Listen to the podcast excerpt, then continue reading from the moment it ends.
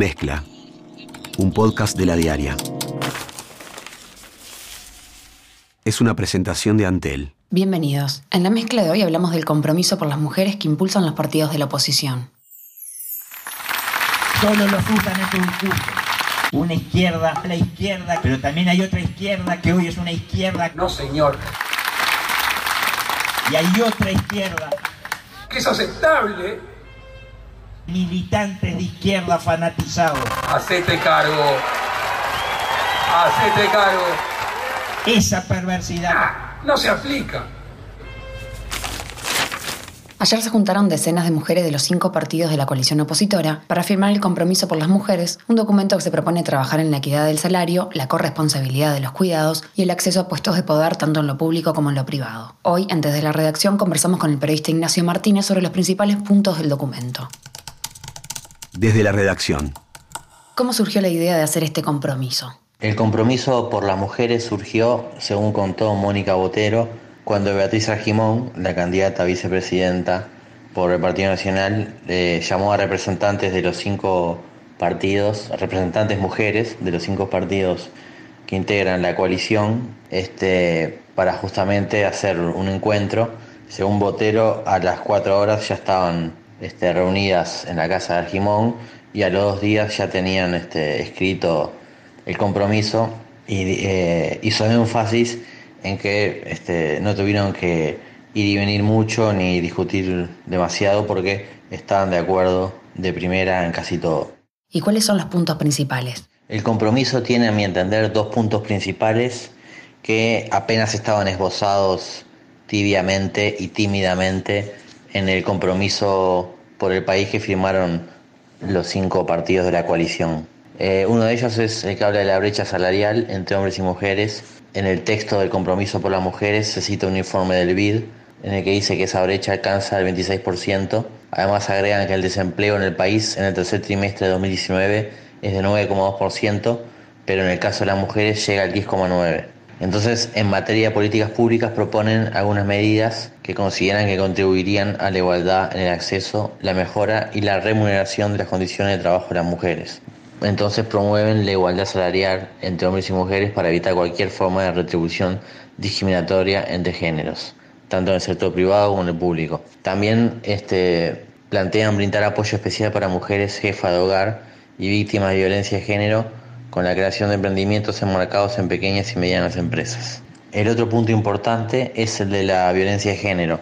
En el compromiso por el país firmado por los cinco partidos de oposición, simplemente se señalaba en un punto incrementar y sistematizar los esfuerzos del Estado para erradicar la violencia de género. En cambio, en el compromiso firmado por las mujeres, se señala primero que si bien a lo largo de los años hubo avances en la lucha contra la violencia hacia las mujeres, la situación necesita ser declarada como emergencia de seguridad y proponen, entre varias cosas, dotar al Poder Judicial y a la Fiscalía de los recursos para asegurar el real cumplimiento de la ley 19.580, que es la de violencia basada en género.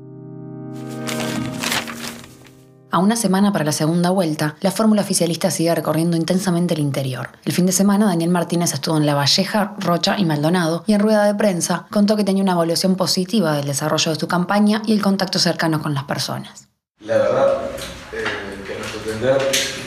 hasta mejor de lo que esperábamos. ¿no? Eso quiere decir que la verdad se va a saber el 24 de noviembre, la vuelta de guerra, ¿no? y, vamos a dejar, como decimos nosotros, hasta el último aliento para el 24 de noviembre. Pero, pero bueno, la verdad que mucha gente, o sea, eso, eso de que el uruguayo es de un partido o no, pero no le gusta que entre cuatro paredes decían su futuro, es totalmente cierto.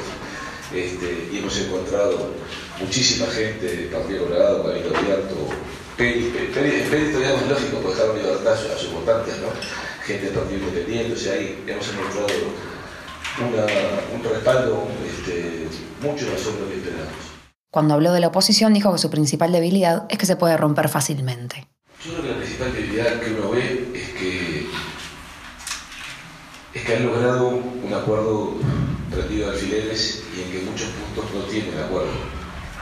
Y donde, bueno, no estoy haciendo juicio de valor, simplemente digo, uno ve que hay desconfianzas importantes, este, entre ellos en particular con Manini, pero también no he escuchado lo que ha dicho la Rañaga cuanto al futuro de la, coalición, lo han dicho otros, es claramente una coalición que, que uno no le ve mucha sustentabilidad en el tiempo y eso preocupa porque sin duda va a implicar que en el caso de la Calle vamos a pasar cinco años de, imprevisibilidad porque una cosa es que te falten ocho diputados y tres senadores para tener determinadas mayorías y aprobar determinadas leyes y otra es que te falten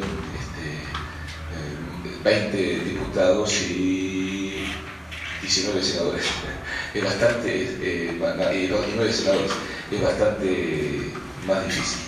También recorrió el interior José Mujica, que en un acto en Tacuarembó elogió a Martínez y dijo, no es del viru viru, es hombre de empresa, de soldar, de fábrica, diplomada, hombre de ciencia y de matemáticas. Y dijo que si Martínez no gana la presidencia, no va a estar del otro lado con una piedra en cada mano, sino que seguirá luchando por el progreso del país.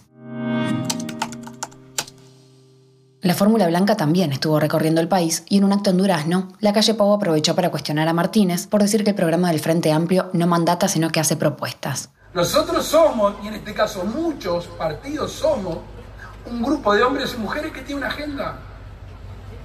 Ahora resulta que es aceptable decir que el programa que yo escribí ah, no se aplica. Voy a aplicar lo que yo quiero. No, señor. Si escribiste un programa, hacete cargo. Hacete cargo. Y esto esto no es por el candidato al gobierno, esto es por el bien de la política y la relación con los uruguayos. Porque al fin y al cabo, ¿cuál es el mensaje? Vuelvo a la erosión de la confianza. Y eso no se puede. Y saben que quédese tranquilo. Es tan sólido lo que construimos. Tiene tanto sentido común que nosotros un puntito menos, un puntito más en las encuestas, vamos a seguir con el compromiso por el país que hemos establecido, que es lo que queremos llevar adelante. También aseguró que si gana el gobierno, va a aprovechar lo que se hizo bien y cambiar lo que se hizo mal. Si Uruguay se destaca en el mundo y tiene una democracia potente, ¿por qué? Porque nunca vino un gobierno con complejos refundacionales y decir hay que talar todo lo que se hizo. No, los gobiernos uruguayos, los partidos políticos se pararon arriba de lo bueno, siguieron edificando arriba de lo bueno, trataron de cambiar lo malo y hacer lo que nunca se hizo, que en el mundo moderno es cada vez más desafiante. Y el otro día nos hablaban, y lo digo acá especialmente en Durazno, de temas educativos. Miren, yo celebro la UTEC y cómo están dando en el resto del país, y aquí en Durazno hay que fortalecer a la UTEC en el interior del país. Y es una creación del Frente Amplio. Nos vamos a parar arriba de esas cosas. Nosotros vamos a aprovechar el plan Saibal, ¿cómo no lo vamos a aprovechar en la educación a distancia? Ahora también les voy a decir que no me olvido nunca más de una comerciante, una mujer exitosa en La Paloma, que la hacen facturar electrónicamente y cuatro veces por semana no tiene internet en La Paloma Durán. También me acuerdo de esa vecina. En un acto en Paysandú, Guido Manini Ríos dijo que existe una izquierda caviar, que se ha llenado los bolsillos a cuatro manos, y otra izquierda que todavía es más negativa para el pueblo uruguayo. Está la izquierda que dice preocuparse por los más frágiles, que dice preocuparse, aunque en 15 años muy poco hicieron por ello. Pero también hay otra izquierda que se ha llenado los bolsillos a cuatro manos y que hoy es una izquierda caviar que no quiere saber de nada con los más frágiles. Solo los usan en su discurso. Y hay otra izquierda, tal vez la más negativa para el pueblo uruguayo. Una izquierda que yo le llamo sorista por seguir los lineamientos de ese criminal de cuello blanco llamado George Soros, que está dividiendo permanentemente, que con sus políticas está dividiendo permanentemente a los uruguayos, enfrentándolos ya ahora no es obrero contra patrón, empleado contra empleador. Ahora es mujer contra marido, contra hijo. Es una perversidad tal que se enseña parte de los primeros años de la escuela. Esa perversidad la llevan adelante militantes de izquierda fanatizados. Además, Cabildo Abierto decidió expulsar a Juan Cardoso, convencional y segundo en la lista de diputados por Rocha, por incitar a la creación de un escuadrón de la muerte en las redes. En la resolución, el partido asegura que esto generó una conmoción política y que se concretó cuando Cardoso ya tenía un vínculo formal con el partido. Según Cabildo Abierto, estos dichos quebrantan los postulados artiguistas y ellos se proponen rechazar cualquier uso de violencia o propaganda que la incite. Hasta aquí la mezcla del 18 de noviembre. Conducción, Débora Quirin. Edición, Andrés Nudelman. Producción, Mariana Cianelli. Mezcla, un podcast de la diaria. Sumate a nuestra comunidad. Antel Arena, el mayor centro de espectáculos con estacionamiento vigilado. Antel Arena, la emoción es de todos.